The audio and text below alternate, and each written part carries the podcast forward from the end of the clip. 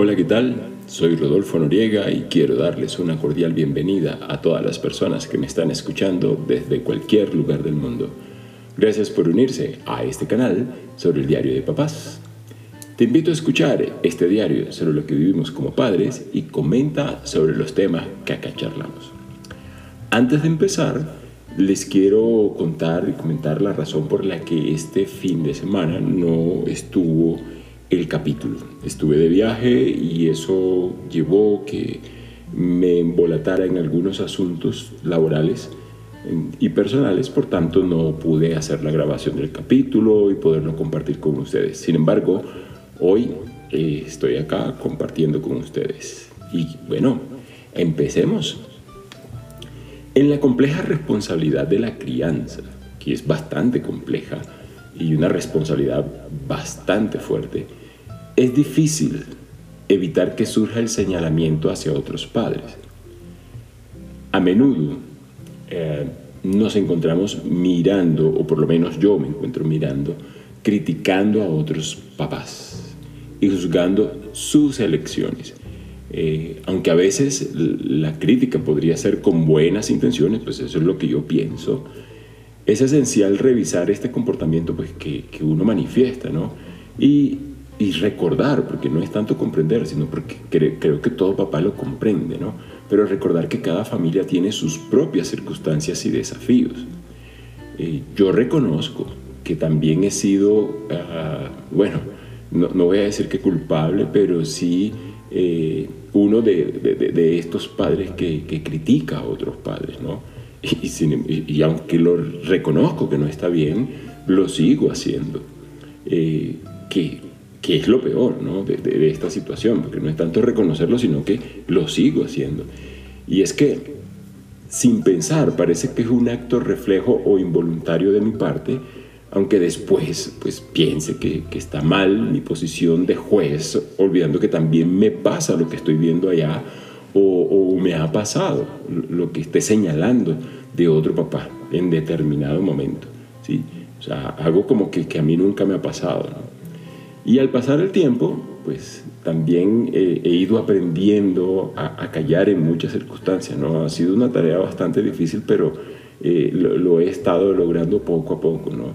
Y, tratar de, y he tratado de ser más empático y ver desde una perspectiva diferente pues, a, a estos otros papás, ¿no? El capítulo de hoy es otros papás, aquellos papás y lo que, lo que está sucediendo allá en otro espacio que es diferente al de uno y que uno a veces eh, se le olvida que en el de uno también, debajo del techo de uno, puede haber una gotera.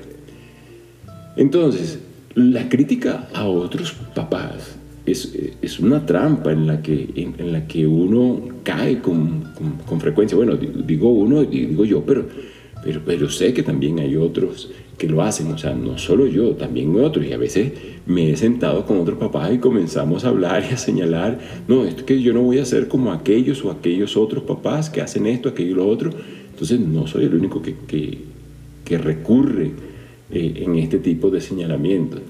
Pero cuando me tomo un momento para analizar lo que estoy viendo o lo que vi, pues despierto un poco esa empatía y, y pienso lo agobiante que es ser papá que no es una tarea fácil.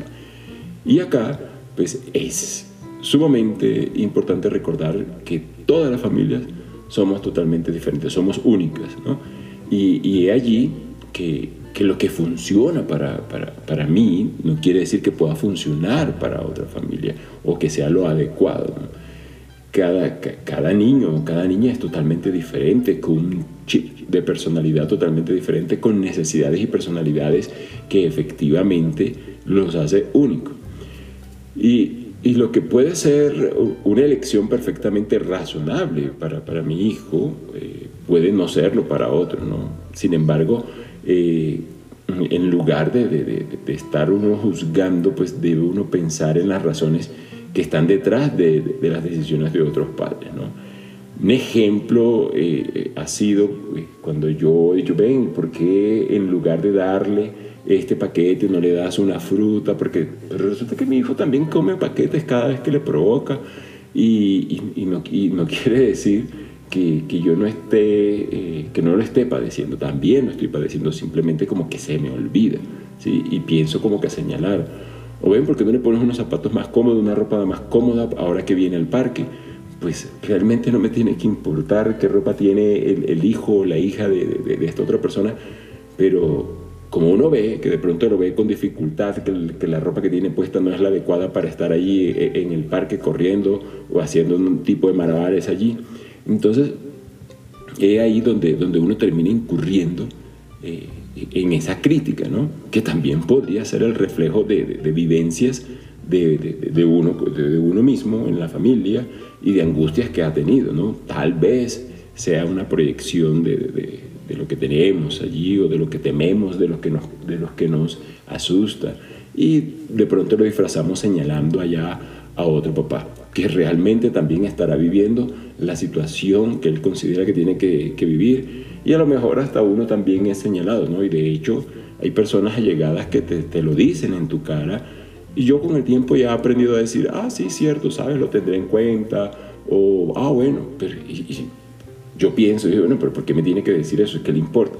Pero resulta que yo también lo hago con otra persona, con otro papá, es que, oye, pero deberías tener en cuenta, sabes que en el colegio es bueno, es bueno que se meta a hacer este deporte o que escoja un deporte uno siempre, o por lo menos yo estoy ahí en, en, esa posición de moral superior porque creo que lo estoy haciendo bien, pero cuando miro, a que sea acá, cuando me miro al espejo, me doy cuenta que también me ha pasado y me sigue pasando, ¿no?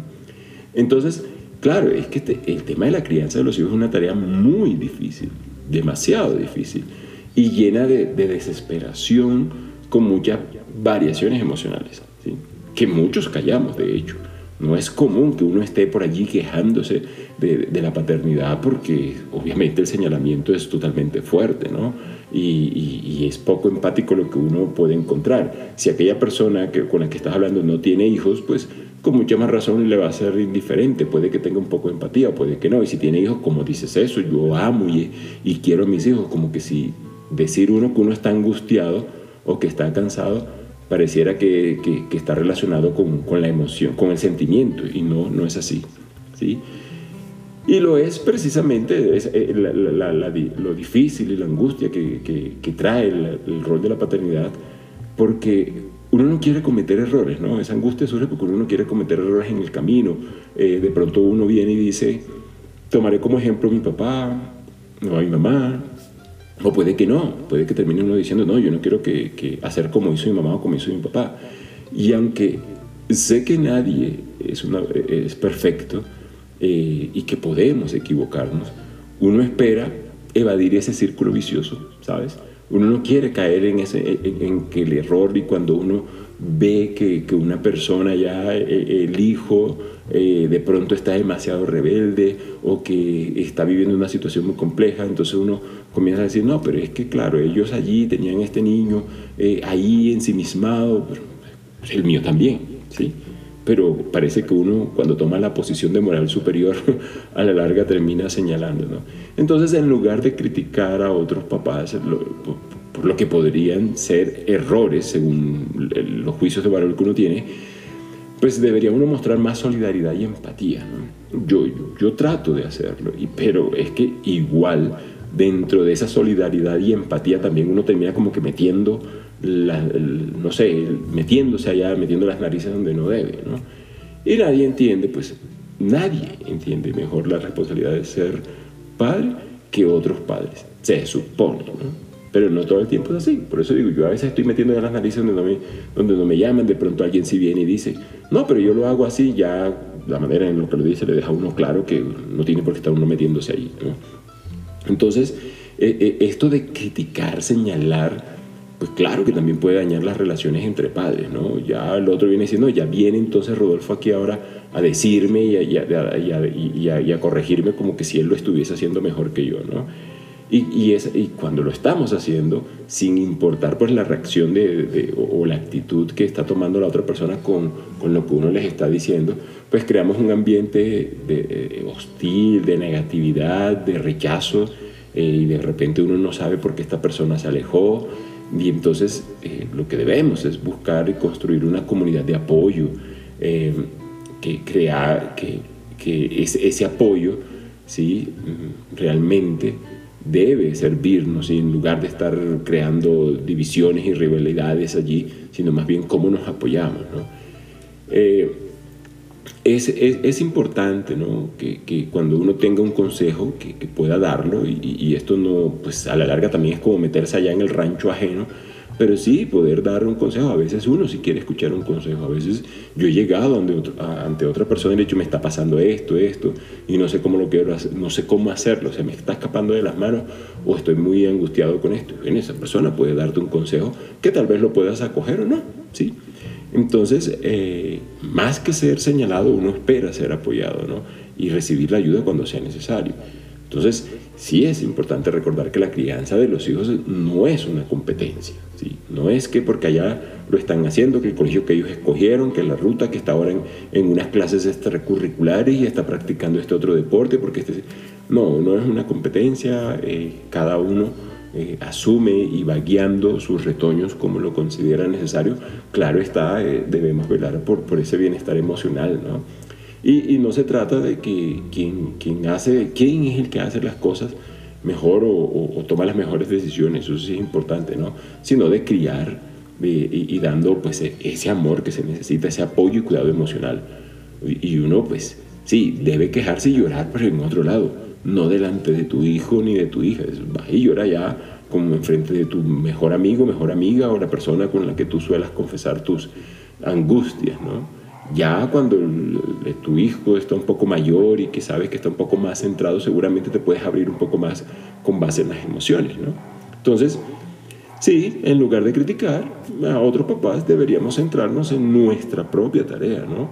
Y debemos aprender de nuestros errores también, porque uno va mirando ahí en el ensayo y error, pero eh, obviamente en la crianza uno no quiere sentirse que está en el ensayo y error, ¿no? Sino buscar una orientación cuando pues, eh, sea necesario y ser conscientes de nuestras propias inseguridades, que, a veces las olvidamos. La crianza de los hijos es un proceso de aprendizaje constante y todos estamos haciendo lo mejor que podemos. Eso sí es clave tenerlo eh, muy presente y, no pretender de que uno sí lo está haciendo mejor. Pues en conclusión, eh, criticar a otros papás es un comportamiento que debemos evitar a toda, a toda causa, ¿no? Eh, en, su, pues, en su lugar debemos practicar la solidaridad, más bien y la empatía y el apoyo hacia nuestros compañeros. De hecho, crear una comunidad de apoyo y todos estamos juntos aquí, ¿no? tratando de, criar de la mejor manera posible. y, la próxima vez que, que, uno sienta, que tú sientas que de pronto quieres señalar a otro papá, ¿eh? bueno, ten en cuenta que tú también estás viviendo lo tuyo. ¿no? Esto es importante tenerlo en cuenta. Bueno, este era el tema que quería compartir con ustedes hoy. Eh, es un gusto tenerlos en este canal y gracias por escucharme. No dejes de comentar este diario personal y si tienes algún tema que me sugieras para exponer en este canal, con gusto lo haré. Recuerda que les habló Rodolfo Noriega desde Bogotá, Colombia. Hasta un próximo capítulo. Acá está la voz de los papás.